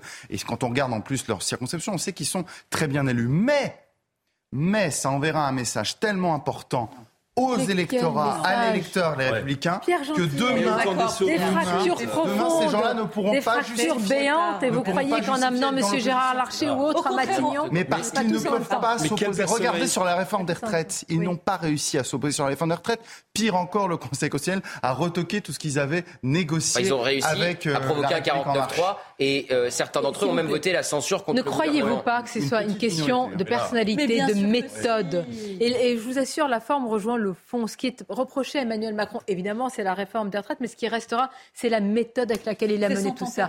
C'est une perception d'une brutalité qui aujourd'hui n'est plus acceptée. D'ailleurs, dans toutes les strates, même ceux qui sont, parce qu'il y en a, pour la réforme des retraites, ils estiment que ça a été mal emmanché, mal mené, Bien que ce n'est pas comme ça qu'on agit. Et, et- Mais pour et que- répondre, et pardon, que à la montagne a, Pierre- accouché d'une pardon. souris également. Euh, Pardon, Parce que c'est une réformette. hein, c'est vrai, Caroline Pilastre. Non, je voulais juste vous dire que j'étais en désapprobation avec vous, Pierre. Ça n'est pas parce qu'on va jouer aux chaises musicales Oui. que ça sera mieux perçu par l'opinion. Ça restera de la politique politicienne, pardonnez-moi. Les LR qui rejoignent la Macronie, hein, formidable. Qu'est-ce que ça changera en fait sur le fond? Le problème, c'est la 40. psychorigidité du président de la République. Ah, oui, je le pense sincèrement. Si vous me demandez mon opinion, c'est ça fais. en fait. Voilà, je vous réponds.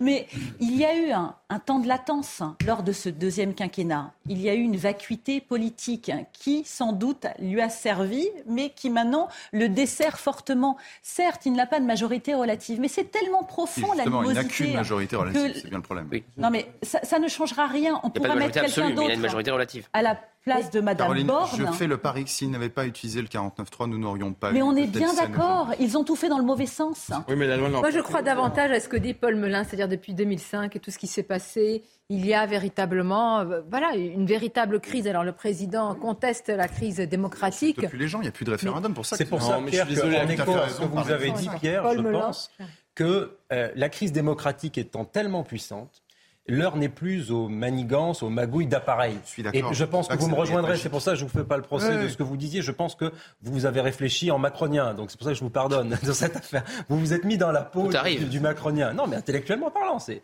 intéressant d'avoir cette agilité. Mais je pense que euh, c'est pas possible, tout simplement. Là, le président de la République, c'est pas devant trois députés LR, deux débauchages, trois opportunistes, deux ambitieux, comme il a fait depuis sept ans. C'est plus ça maintenant, c'est terminé. Maintenant, c'est devant le peuple que ça se passe. Vous dites Et ça au devant le moment, peuple, où on voit Papa Ndiaye, et là, moi, je, je- je vous demande, mais où est la cohérence et la lisibilité Bah, évidemment. d'une politique à un moment? Vous avez un ministre de l'Éducation qui vous dit mixité sociale dans les écoles privées, qui va détricoter le Conseil des sages de la laïcité, et vous pensez qu'un Gérard Larcher peut entrer dans le même gouvernement? Bah, évidemment. C'est plus un grand écart, Ça, là. c'est c'est- vrai, là, et Et la méthode. Il y a la deux, parce qu'il y a deux Emmanuel Macron. Il y a deux Emmanuel Macron. Il y a celui qui nomme Jean-Michel Blanquer et celui qui nomme Papendiaï, pour reprendre les termes de Bruno Retailleau. Il y a celui qui va euh, céder aux zadistes de Notre-Dame-des-Landes et l'autre qui va les combattre à Sainte-Soline. Donc forcément, pour les Républicains, c'est aussi compliqué parce qu'ils sont deux. Donc vous savez jamais lequel vous avez en face mais de les vous. Républicains, ils sont mille nuances, donc Ah, c'est pas grave. Républicains, oui, c'est ça. On peut se Ils parler. Autant que, euh, il y a autant de lignes politiques voilà. que de députés chez les Républicains. Pardon, justement, les- les des gens qui lignes. rejoignent Bruno Le Maire, ça ne l'a pas l'air de le déranger particulièrement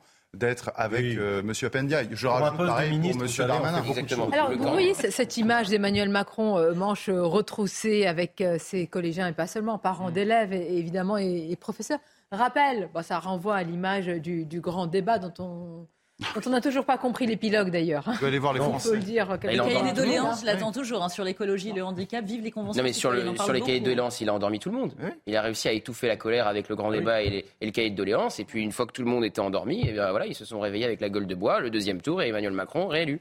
Michel. Taube. Et les élus locaux qui sont, se sont laissés un petit peu aussi manipuler. Et d'ailleurs, là aussi, dans ces différents déplacements, ils jouent, je trouve, un petit peu aussi les élus locaux qui sont ravis de voir le président de la République leur rendre visite, avec les, les habitants qui, derrière, euh, sont beaucoup plus euh, en colère. De toute façon, c'est la communication, c'est la communication politique. Et c'est vrai que la seule question qui, moi, m'intéresse, c'est qu'est-ce qu'il peut faire? Et la réalité. Il vous l'a dit. La réalité, c'est qu'il ne Il a peut dit qu'il veut avancer pour le pays. Il estime que les casseroles Voilà. ne feront pas avancer la Il ne faut France. pas oublier que le 49.3 que tout le monde décrit, mais qui serait la seule technique constitutionnelle qui lui permettrait, à part les aspects financiers, de faire passer tel, tel ou tel projet de loi ambitieux, Un il ne pourra l'utiliser que vous un par il y a une session. chose qu'on ne voit Donc, pas. Nous, nous sur sommes en quoi train, va-t-il avancer bien sûr, et on a raison. On commente ce qui nous avons directement sous les yeux, mais nous ne sommes pas une île.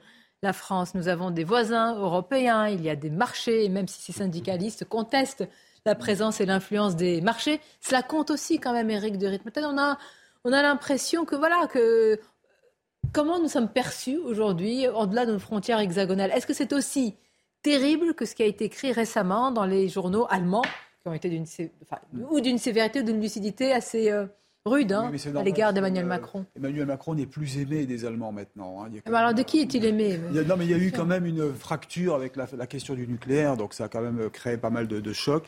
Et euh, alors, Scholz, en plus, je pense qu'il s'entend pas bien avec lui.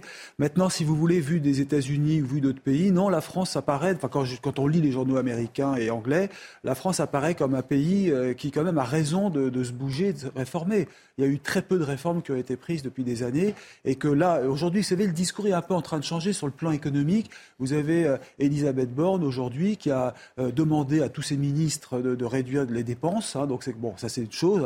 Après, vous me direz est-ce qu'ils le feront ou pas, on verra bien. Euh, deuxièmement, l'objectif quand même de réduire euh, l'endettement de la France. Il faut quand même voir qu'aujourd'hui il y a une explosion. Donc en fait, Emmanuel. Macron, il attend l'embellie dans tous ces domaines-là pour pouvoir dire dans 100 jours un peu plus, regardez. Il a déjà un peu commencé, un- il parle des emplois Bah oui. Voilà. C'est un financier, il ne faut pas oublier, c'est un banquier, un financier, même s'il n'a pas fait non plus énormément Hmm. de temps dans la finance, mais quand même, il a cette, cette réflexe de l'argent euh, qu'il pouvait avoir gratuitement pendant longtemps. C'est pour ça qu'il a été généreux avec les gilets jaunes, parce qu'il y avait 0% sur les taux d'intérêt. Maintenant, ça change. Généreux quand on lui a 3%. forcé la main. hein. Oui, bien entendu, et puis c'était une manière Il a été avec la crise Covid. Et avec notre argent. Il a hein, été aussi avec la crise Covid. Moi, j'aimerais bien être généreux avec l'argent des autres.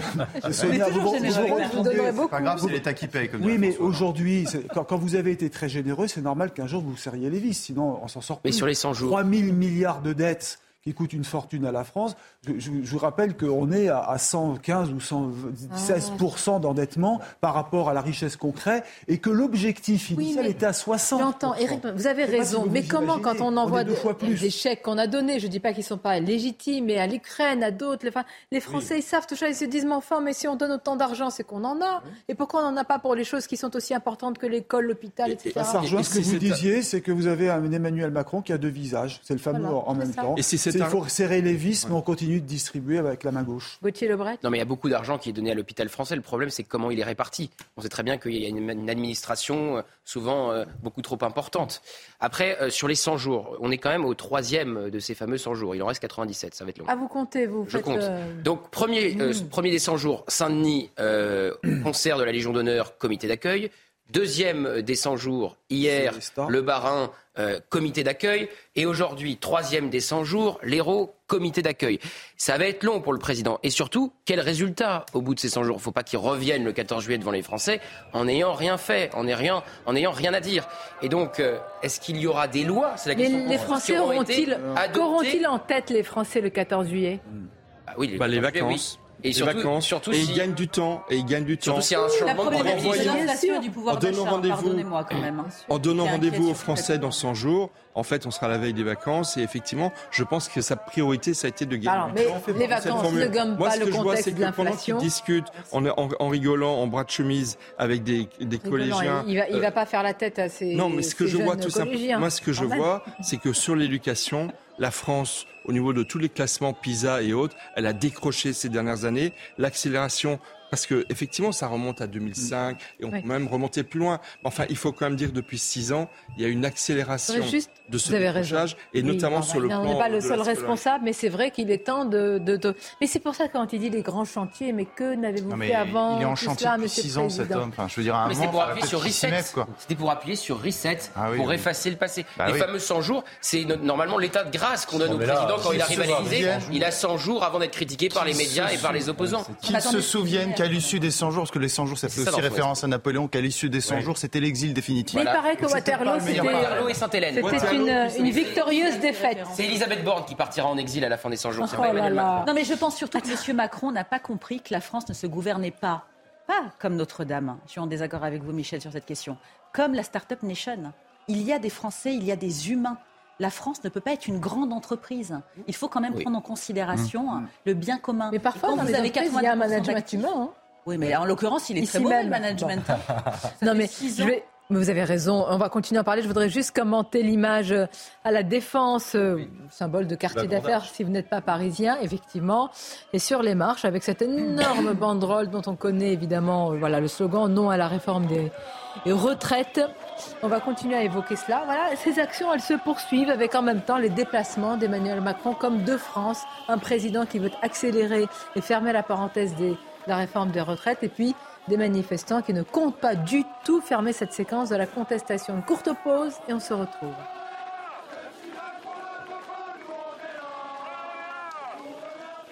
d'être avec nous en direct, bien sûr, avec euh, cette image en direct également depuis le quartier d'affaires de la Défense, avec euh, ces manifestants toujours présents, cette contestation toujours euh, vive, en tous les cas entretenue par ces quelques personnes sur, sur ces marches. Ces mêmes personnes qui ont euh, occupé tout à l'heure ou envahi momentanément le siège de la Bourse parisienne. Vous en parlez dans votre journal. Rebonjour à vous, Mickaël. Absolument. Rebonjour Sonia, bonjour à tous. L'intersyndicale mobilisée pour cette journée de colère cheminote dans le quartier de la Défense, euh, près de Paris. Vous les voyez, euh, drapeaux et fumigènes à la main. Tout à l'heure, vous le disiez, ils ont envahi le, bâtiment d'Euronext, la principale place boursière de la zone euro. Écoutez Fabien Villedieu, délégué syndical Sudrail. Pourquoi nous sommes ici? Parce que c'est le symbole du 440. Il y a une affiche, le 440 à la caisse pour payer nos retraites. Aujourd'hui, nous avons un président de la République qui nous explique du matin au soir qu'il n'y aurait pas d'argent pour financer nos systèmes de retraite, qu'il n'y aurait pas d'argent pour la sécurité sociale, qu'il n'y aurait pas d'argent pour le service public, qu'il n'y aurait pas d'argent en France. Or, à la bourse, c'est-à-dire derrière nous, notamment les entreprises du 440 n'ont jamais fait autant de bénéfices.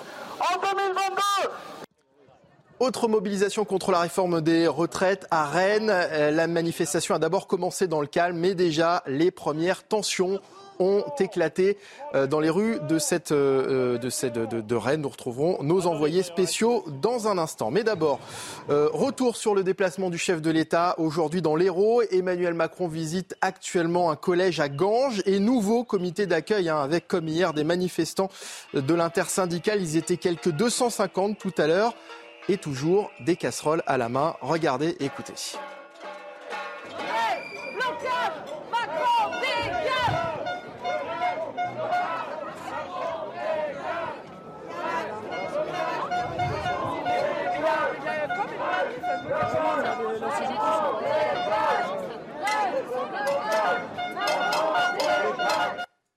Bonjour Johan Usaï, vous êtes à Ganges euh, avec euh, Stéphanie Rouquier. C'est une euh, seconde visite mouvementée hein, pour le président de la République qui échange actuellement avec des enseignants et des parents d'élèves de ce collège.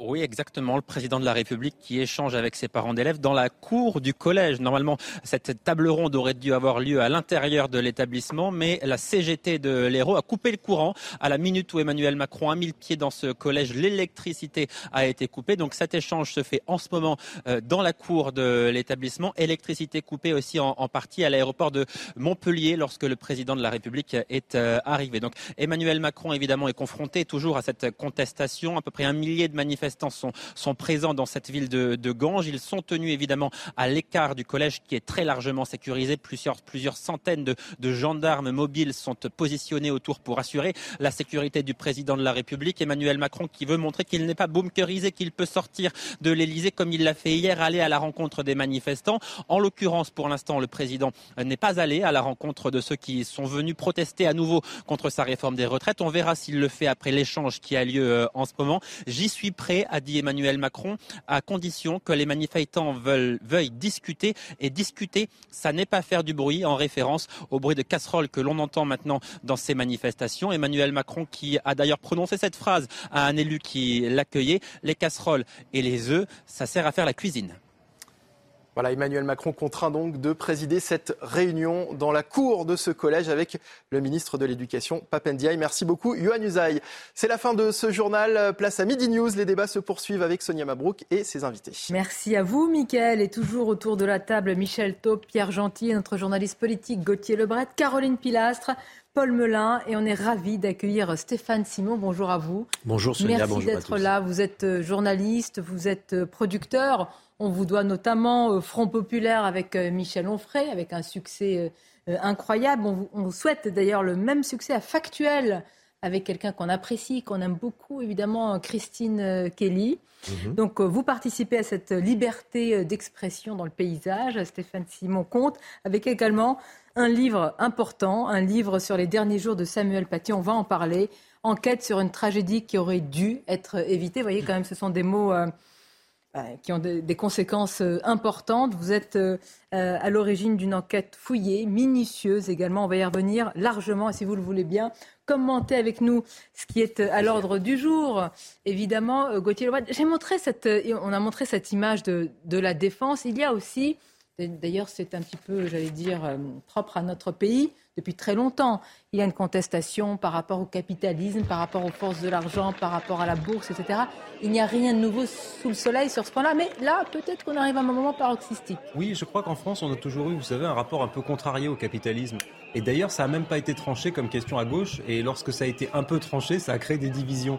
Euh, le Parti socialiste, lorsqu'il a été aux affaires, a toujours dû composer avec le capitalisme, mais à chaque fois une espèce d'hypocrisie consistait dans les meetings à dire mais euh, mon ennemi c'est la finance, euh, celui qui ne conçoit pas la rupture avec le capitalisme, celui-là n'est pas socialiste. Ces mots-là, ils étaient de François Mitterrand. Donc c'est une vieille histoire. Et les Français plus généralement, si on sort même du clivage gauche-droite, le général de Gaulle avait été le seul à trouver une synthèse qui faisait accepter quelque part le capitalisme, qui était le capitalisme paternaliste c'est-à-dire ce tissu d'entreprises de taille intermédiaire, cette bourgeoisie industrielle qui créait de l'emploi, qui était soucieuse de l'intérêt général, qui reprenait ce que disait Henry Ford, c'est-à-dire pas plus de 1 à 20 dans les entreprises en termes d'écart salarial. Donc il y avait une mesure dans le capitalisme. Mais après, à partir des années 80, nous sommes entrés dans le capitalisme financiarisé. C'est pour ça que c'est très intéressant qu'il soit rendu à Euronext, qui est la première place boursière de la zone euro et qui est un symbole immense. Il y a beaucoup de valeurs cotées qui sont là-bas. Ça a été créé en 2005, c'est une grosse société. Euh, et donc, il y a, si vous voulez, une défiance vis-à-vis de la financiarisation du monde, je dirais plus précisément que le capitalisme. Bien sûr, il y a toujours des militants qui sont purement et simplement anticapitalistes. Mais être anticapitaliste, ça voudrait dire, je sais pas, être contre la concurrence dans des domaines du commerce, vouloir fermer l'entreprise individuelle, peut-être même abolir la propriété privée. Ça, ça concerne une ultra minorité de Français. En revanche, la le défiance contre la mondialisation, Insoumis, euh, elle, elle est beaucoup plus puissante euh, et la contestation très- de la financiarisation du monde, elle aussi, elle est beaucoup plus importante et elle s'incarne au-delà de ces manifestants. C'est deux choses différentes. Et tout cela est révélateur de fractures beaucoup plus euh, profondes. Euh, Stéphane Simon, j'évoquais tout à l'heure Front Populaire. Récemment, il y a eu une interview euh, d'un géographe qui écrit beaucoup justement sur ces fractures. C'est Christophe Guillouis qui a écrit Oui. récemment sur les dépossédés. Est-ce que tout cela parle aussi à ces dépossédés, dépossédés politiquement, mais pas seulement culturellement pour, euh, beaucoup Oui, et Christophe dit, que- dit quelque chose de très intéressant. Il dit que les dépossédés, les invisibles, euh, sont majoritaires dans le pays, mais en revanche, on les entend peu. Euh, on entend très souvent, on va dire, cette, mino- cette minorité agissante. On entend les minorités agissantes, que ce soit à travers des, des lobbies d'activistes. On entend l'élite du pays. On entend de moins en moins, ou on entend trop peu, les Français dans leur expression de, tous les jours et ce qu'ils peuvent ressentir dans leur chair. C'est ce qui se passe en ce moment, c'est aussi ça. Euh, si on voit les Français arriver à se mobiliser partout où va le chef de l'État et cette espèce de course-poursuite entre euh, le, le- le peuple qui se mobilise avec des casseroles, le chef de l'État euh, qui lui fait interdire de façon préventive, j'étais un peu stupéfait ce matin de voir qu'il y avait des arrêtés préfectoraux qui avaient été pris pour interdire les casseroles euh, sous prétexte qu'ils étaient euh, des instruments sonores portatifs, où euh, le président Macron passe, euh, les casseroles trépassent, ça devient euh, assez incroyable ce que l'on voit. Mais il y a aussi de, de- de- de cette expression populaire là, de cette envie d'être entendu. Enfin, et l'occasion de la réforme des retraites a été. C'est important de suite, vous dites envie d'être entendu. Alors, euh, c'est un grand mot, parce que est-ce que, est-ce que Emmanuel Macron a, a encore cette oreille par rapport à ce que peuvent lui dire Et là, il y a des mots de rue, hein, parfois, il faut bien le dire. Mais le président et son entourage, je pense que c'est une catharsis. Ça fait du bien, que c'est sain, qu'il faut que ça sorte. Vous voyez qu'il y a tellement de tension qu'à un moment, il faut lever le couvercle. Oui, parce que Emmanuel que Macron se doutait bien qu'en allant au contact, il allait être reçu plutôt euh, froidement. Ça a été euh, voulu, organisé par l'Élysée, parce que comme le disait Johan euh, à l'instant dans son duplex, le principal objectif du gouvernement et d'Emmanuel Macron, c'est de montrer qu'il n'est pas bunkérisé, qu'il n'est pas enfermé à l'Élysée, qu'il peut aller, comme on dit, au contact des Français. Et tant pis s'il est hué. La priorité, c'est de montrer qu'il est sur le terrain, montrer qu'il fait tout pour tourner la page. Il y en a d'autres qu'on peu. Hein. C'est ceux qui sont favorables à la réforme des retraites. 30% des Français sont quand même favorables à la réforme des retraites. Il y a 30% des Français qui sont favorables à la réforme. On les entend assez peu. C'est la minorité silencieuse. C'est la minorité silencieuse. On les entend très peu. Ouais. Alors on sait Enfin, vous les entendez, ils vont pas sortir dans la rue pour dire que, tout s'est bien passé. Non, après on peut faire le choix Ils aussi. sont pas d'accord sur la méthode, même ceux-là, euh, Gauthier Lebret, je pense, hein, en tous les cas. Ils sont pour la réforme des retraites, mais contre la méthode, la, la, fo- la forme que cela a pris. Vous n'avez pas 100% des Français qui sont contre euh, la méthode et contre le 49.3 quand même. Vous, vous pensez qu'il y en a beaucoup Je qui vous disent que- ça s'est très bien Bah, passé, Emmanuel- 49.3 est un outil on- formidable on peut se de baser consensus. sur euh, la cote de popularité d'Emmanuel Macron, Ah oui. qui est à la baisse, qui euh, se rapproche de plus en plus de son niveau des Gilets jaunes et qui est à 28%. Après, Gauthier, il faut voir aussi l'électorat Mais- sociologiquement. Ce sont peut-être des gens qui vont très bien. Mais ce sont des retraités. Donc, ils ils ne sont pas concernés par la réforme des retraites. Les- les Et- dépossédés- et, ils votent Emmanuel Macron. Pas tous les les, retraités. les- les dépossédés dont, par- dont parle Christophe Gulli, en fait, si je peux me permettre, il s'exprime. Les gilets jaunes, c'était des dépossédés. Et il a l'autre manière pour eux de s'exprimer, c'est dans les urnes. L'année dernière, 89 circonscriptions qui ont élu à la majorité absolue les suffrages exprimés des députés RN, c'était notamment beaucoup de dépossédés dans des parties de la France qui se sentent tous les jours de l'année l'abstention, mis de même, côté. Bah oui. par, les- par, Bah euh, par nos dirigeants. Donc les dépossédés s'expriment de plus en Ils plus. s'expriment, mais, mais, Et mais- heureusement, dans une démocratie, vais dire malgré tout, Ah, ils bien s'expriment pour quel résultat, mais je ça pense que- je pense Et que- Je crois qu'on fait une confusion entre s'exprimer et être entendu. Il y a quand même euh, une Et nuance être compris surtout. Eh ben, je pense que ces personnes qui sont déclassées, hein, et qu'on entend peu, je rejoins totalement votre analyse, au quotidien, dans les médias, dans les Mais documents. alors pourquoi Allons plus loin? Parce qu'ils sont pas entendus. euh, qui ne les entend pas Pas seulement le président? Alors on va parler d'une élite. On va faire attention parce qu'il y a, il y a élite, et, et élite. Il y a des élites. des on a notables, besoin. des personnes qui vont bien. Les gilets jaunes, c'était quoi en fait le symptôme? Un mal-être profond? Qui durait depuis des années. Monsieur Macron n'est pas responsable des gouvernants précédents au niveau des politiques sociales menées ces dernières années. Les gilets jaunes du départ, pas les extrémistes, pas les radicalisés, hein, étaient des gens qui voulaient simplement être compris par rapport à la difficulté de vie c'était pourquoi en fait les gilets jaunes Vous dites qu'il y a la hausse du carburant, Exactement, la hausse du prix du diesel. Il faut se souvenir que ça a commencé comme ça, le mouvement des gilets jaunes. Oui, mais au-delà de, de, de, même les 80 km/h. Au-delà, c'était vraiment des dépossédés. Et encore une fois, je pense que ça s'est traduit euh, juste après le mouvement des Gilets jaunes aux élections européennes. Et je vais aller plus loin. Vous dites que ça ne date pas d'Emmanuel Macron. Sauf que, est-ce qu'il n'y a pas une spécificité malgré tout, euh, euh, Stéphane Simon? Emmanuel Macron a représenté aussi les métropoles. Il y a eu une fracture géographique que vivent aussi les dépossédés qui ont été éloignés, qui ont été un petit peu poussés comme ça sur le territoire. Et ça, c'est pas anodin. Ça se voit presque à l'œil nu. Oui, et je dirais qu'il y a quelque chose de, de, continu par rapport à la crise des Gilets jaunes, c'est euh, ce besoin de s'exprimer. C'est passé au moment des Gilets jaunes par la demande du RIC le référendum d'initiative citoyenne. Aujourd'hui, il y a un appel à sortir par le haut de cette crise de, la réforme des retraites en organisant un référendum. Et là, rien, rien ne se passe. On dirait que le président est sourd, comme ses prédécesseurs d'ailleurs, à, ce, qui a, été par, la, par le passé euh, des référendums. Il faut quand même se souvenir qu'en 2005, le référendum n'a pas été entendu. Enfin, le, le, le, résultat a déplu euh, et, et, donc l'avis des Français n'a pas été retenu. Et même quand euh, sous François Hollande, on a vu que le référendum, qui était pourtant simplement départemental pour euh, le, euh, Notre-Dame-des-Landes, l'aéroport de Notre-Dame-des-Landes, là aussi, il a été bafoué par un certain Emmanuel Macron, qui arrivant aux affaires, voulait, préférait avoir une majorité dans laquelle on accueillait l'animateur d'Ushuaïa, Nicolas Hulot, plutôt que d'écouter les, les, citoyens. Sur les référendums. là en passant. Sur les référendums, réponse le 3 mai du Conseil constitutionnel sur cette deuxième demande de la gauche de référendum d'initiative partagée. La première demande a été retoquée. Il y a une grande Parce que mal possibilité. donc là, ils vont mieux là travailler. Que cette deuxième demande soit également retoquée. Si un an. La gauche aura neuf mois pour euh, aller trouver 5 euh, millions de signatures, c'est-à-dire 10%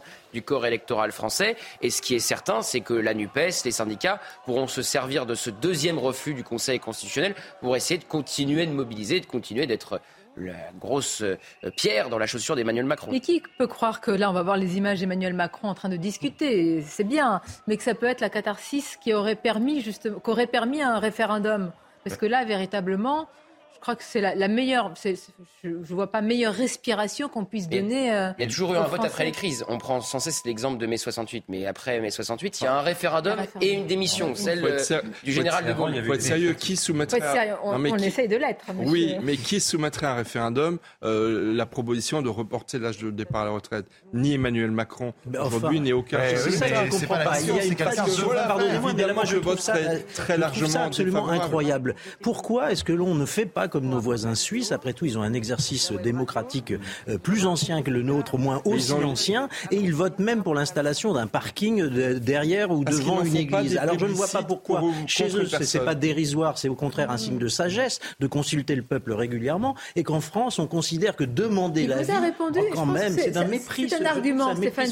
Michel Taube vous dit parce que nous en France on répond pas à la question, on envoie un message à personne. C'est un argument de 100 ans qu'à moitié, parce que vous avez raison de dire que les référendums pour décider sur l'âge de la retraite. Si les référendums se sont transformés en plébiscite, c'est aussi parce que les gouvernants, euh, dès l'instant qu'ils décident de mettre, par exemple, le référendum de, 2005, évidemment, il y avait la question du gouvernement. C'était aussi pour ou contre le gouvernement. Mais moi, je pense au contraire que plus on mettrait le référendum sur la table, plus à la fin il apparaîtrait pour ce qu'il est. Le problème, c'est que aucun gouvernement depuis 2005 ne veut mettre le référendum. Il y avait eu en 2008 une révision constitutionnelle qui a abouti sur ce fameux RIP, référendum d'initiative partagée. Mais en réalité, au départ, l'idée était beaucoup plus ambitieuse et c'était de donner beaucoup plus de pouvoir aux citoyens. Et on a haché, on a tronçonné euh, cette, cette mesure constitutionnelle. Le RIC, que vous avez très justement mentionné, le référendum d'initiative citoyenne, pourrait tout à fait ici être l'outil qui permettrait de résoudre cette crise. Oui, aux yeux, aux yeux, de l'histoire, pardonnez-moi, mais il y a quand même un paradoxe incroyable. On dit que notre démocratie est aujourd'hui plus mûre,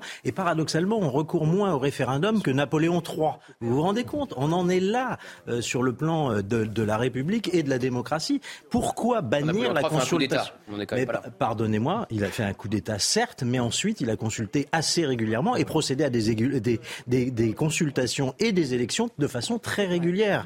Et, et c'est ça qui est absolument dingue. C'est qu'aujourd'hui, on voit que la consultation populaire fait peur, fait peur et on s'y refuse. Et ça, je on s'y refuse aussi parce qu'on a l'impression pour nos présidents, avec une, forme de verticalité, que ce serait une forme de délégation. Enfin voilà, qu'on délègue le pouvoir, qu'on n'a plus la main sur et qui dirige les choses. Ah bah... C'est tout le contraire. Qui doit diriger Qui, qui est Emmanuel Macron? Emmanuel Macron est le président de la République. Le président de la République est le mandataire du peuple français. D'accord? Donc, in fine, c'est quand même le peuple français qui a le pouvoir. On est en démocratie, on n'est pas en démocratie. Il y a des questions idiotes. D'accord, mais dans euh, ce cas-là, Pierre, le peuple français a fait le choix, et c'est inédit sous l'histoire de la Ve République, de réélire Emmanuel Macron. Vous avez raison. C'est pour ça que la démocratie. Simon, mais c'est pour ça que notre régime démocratique, notre régime institutionnel, on peut le critiquer. On peut dire qu'il n'est pas parfait. On peut dire que la démocratie ne s'arrête pas qu'à une élection tous les cinq ans. Que ce peut être typiquement instaurer des mécanismes de référendum pour permettre aux gens de se prononcer, pour permettre aux gens de de choisir leur destin directement sur des sujets. Quand on vote pour Emmanuel Macron, on vote pour un homme. Certes, on vote pour un programme. Mais je vous dirais qu'au second tour,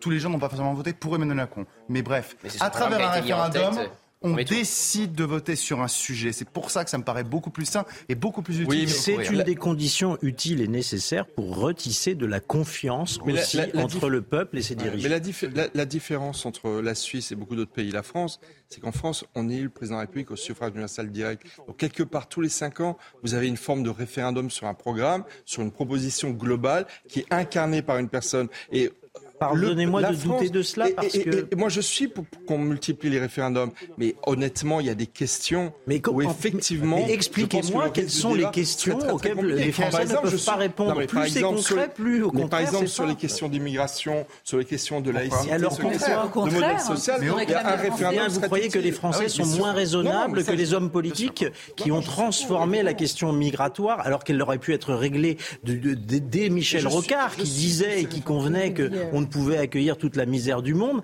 Les Français, depuis très longtemps, ont expliqué et ont dit à de nombreuses reprises qu'ils n'étaient pas favorables à une immigration non contrôlée. Et je pense qu'ils sont beaucoup plus raisonnables que, les, hommes politiques Une fois qu'ils s'expriment et qu'ils disent cela, encore faut-il que les actes suivent. Exactement. Ah bah, c'est aussi ça le, problème. C'est que trop souvent. Un référendum est attaché à une loi et cette loi peut tout à fait avoir une valeur. Si on prend la question de l'immigration, demain, une loi qui porterait euh, sur, euh, je sais pas moi, sur le droit du sol ou sur des quotas, si cette loi est suffisamment précise, comme le référendum d'ailleurs actuellement, référendum d'initiative partagée, il est précis, il sera directement applicable. Ce qui est enfin, intéressant en tous les cas, c'est porteur de leçons, c'est qui cristallise toute la colère? C'est pas le gouvernement, c'est pas la première ministre.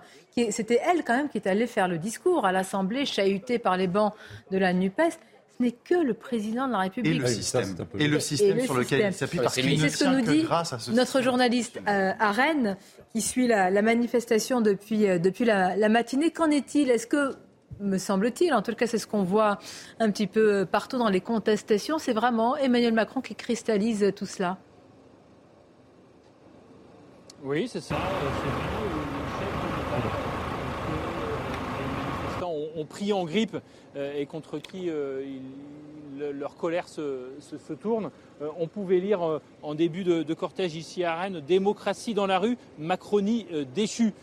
voilà, et ce que disait également le, patron de Force ouvrière euh, ici à Rennes, c'est que le vrai danger, c'est qu'ils n'entendent pas socialement et démocratiquement, et que sur ce terreau-là peuvent prospérer pardon, euh, des idées euh, nauséabondes. Voilà ce que disait le, patron de Force ouvrière ici à Rennes tout à l'heure en, début de cortège. Un cortège évidemment moins fourni qu'il y a une semaine, selon les chiffres donnés par la préfecture. Ils étaient entre 1000 et 2000 ici, c'est environ trois fois moins qu'il y a une semaine. À noter, très important, que la CFDT n'était pas aujourd'hui euh, dans le cortège, la CFDT euh, d'Ille-et-Vilaine, qui a dit qu'elle ne pensait pas avoir euh, les moyens, les troupes nécessaires pour pouvoir défiler aujourd'hui. Mais le reste des syndicats a souhaité quand même montrer sa colère dans la rue pour maintenir la pression jusqu'au 1er mai, bien évidemment.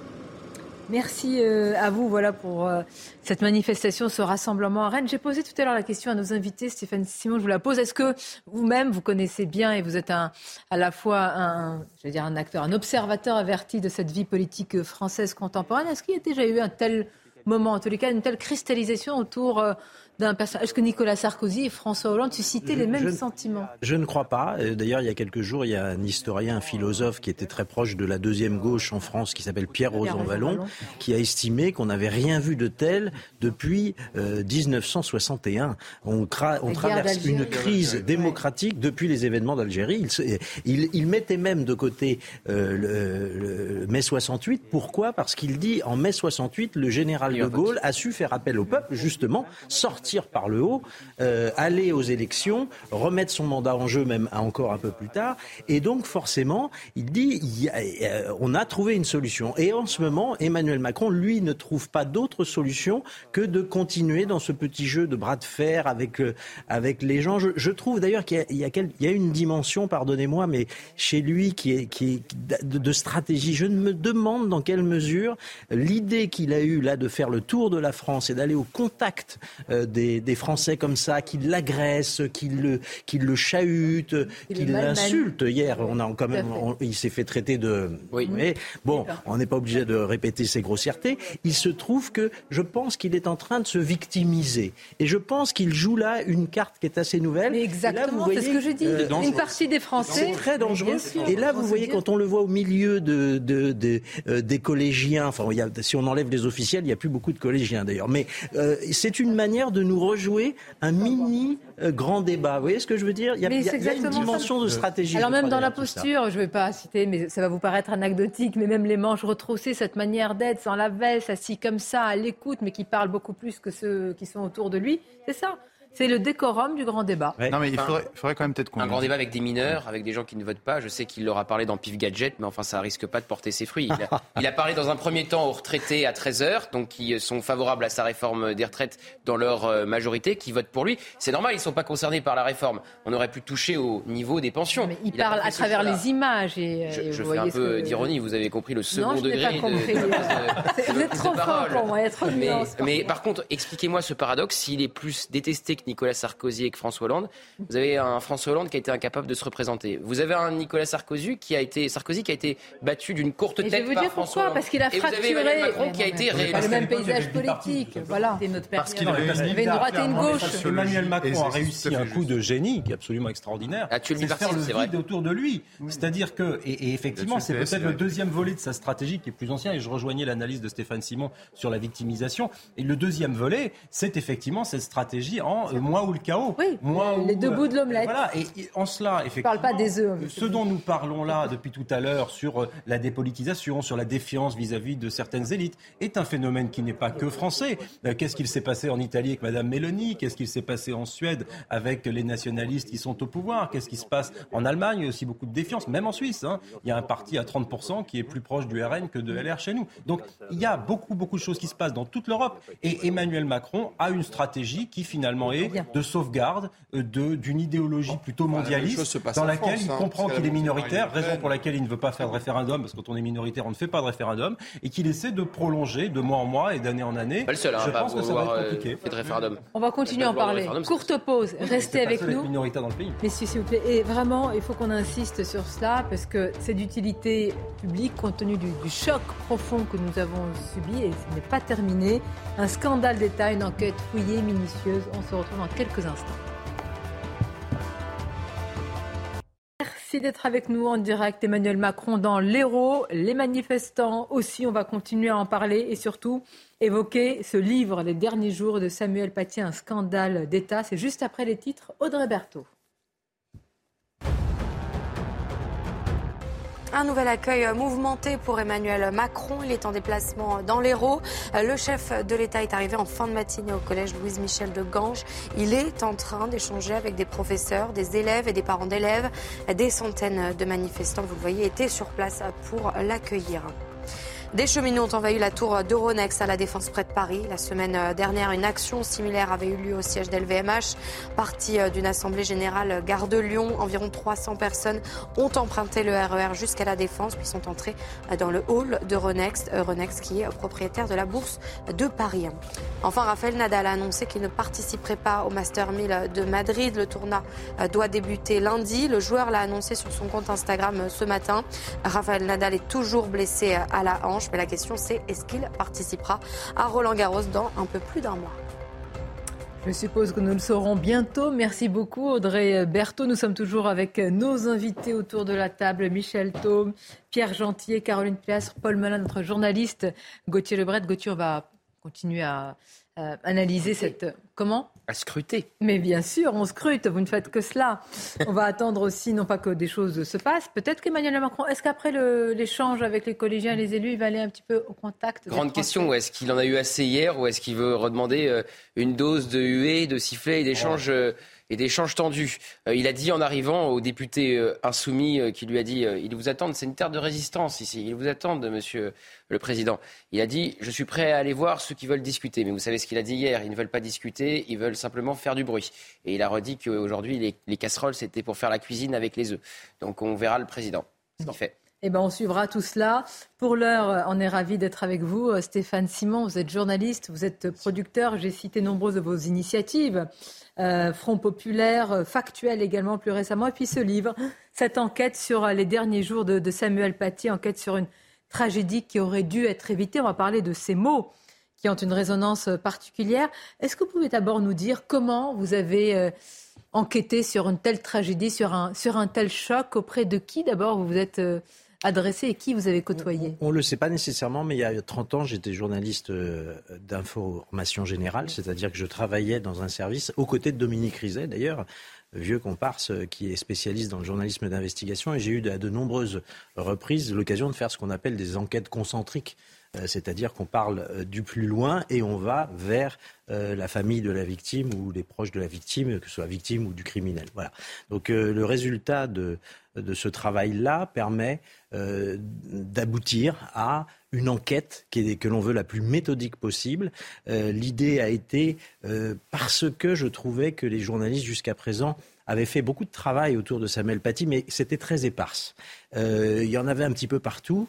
et puis, il est vrai qu'il ne faut pas les blâmer parce que raconter les 11 jours qui séparent le premier cours de Samuel Paty à euh, au jour de son assassinat, il s'écoule 11 jours et il faut bien 250 pages pour raconter 11 jours.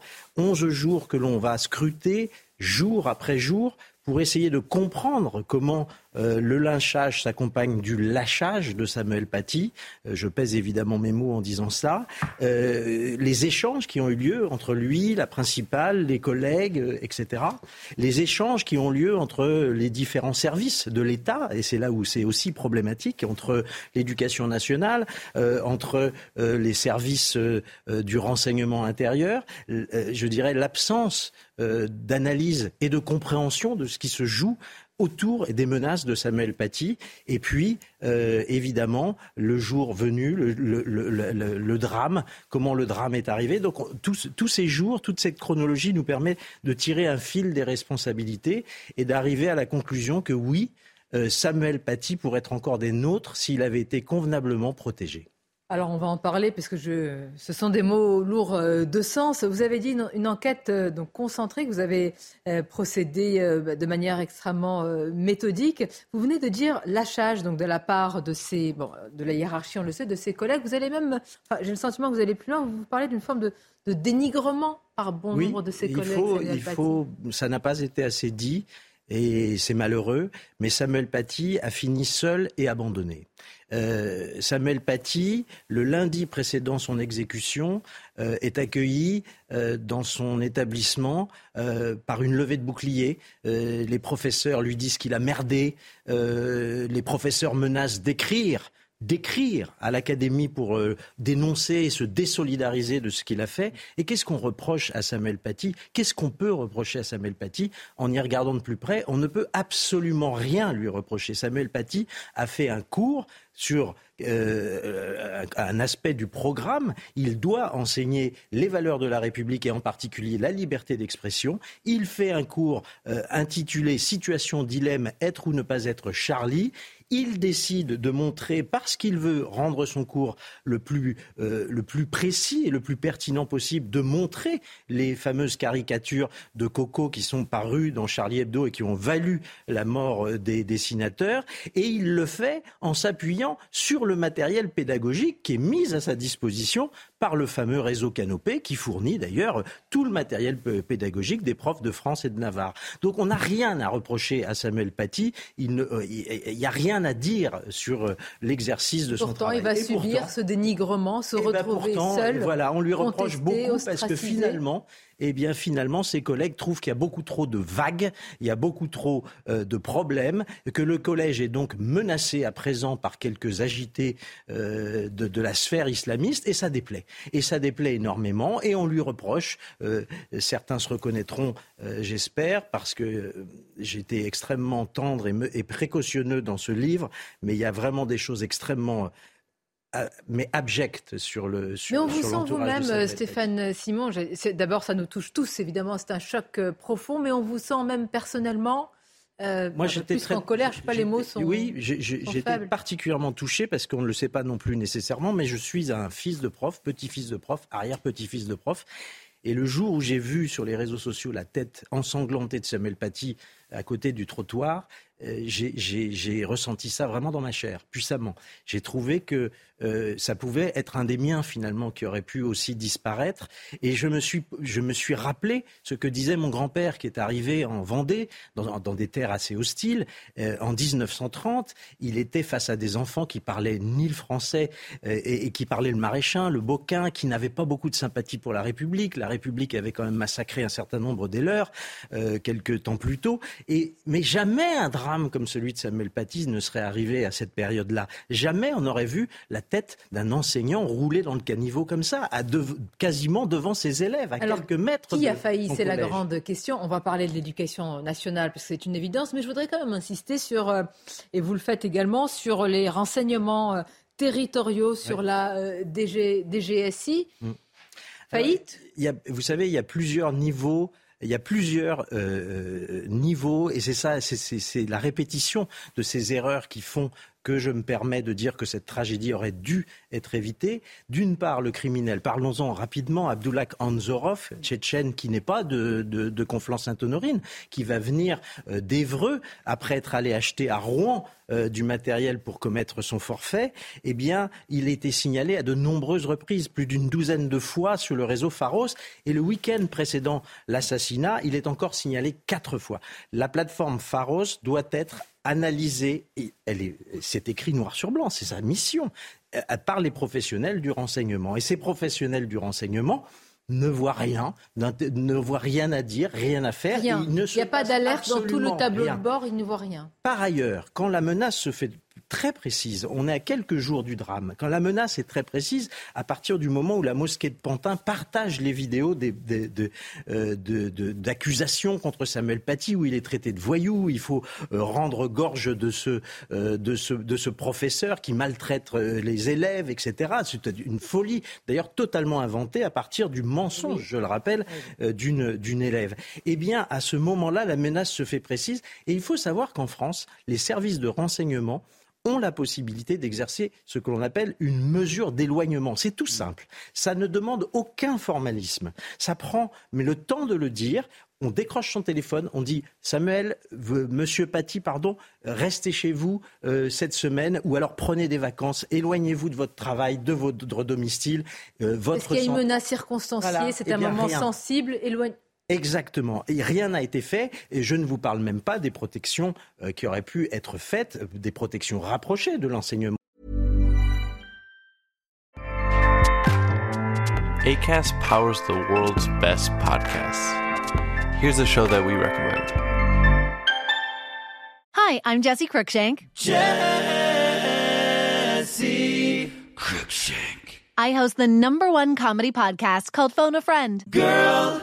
Let's phone a friend. Not only do I break down the biggest stories in pop culture with guests like Dan Levy and members of InSync, I do it with my own personal boy band singing jingles throughout because it's my show. It's your show, girl. New episodes of Phone a Friend Yeah. drop Thursdays wherever you get your podcasts. So work it, girl. Yeah, work it. Okay, that's enough. ACAST helps creators launch, grow, and monetize their podcasts everywhere. ACAST.com.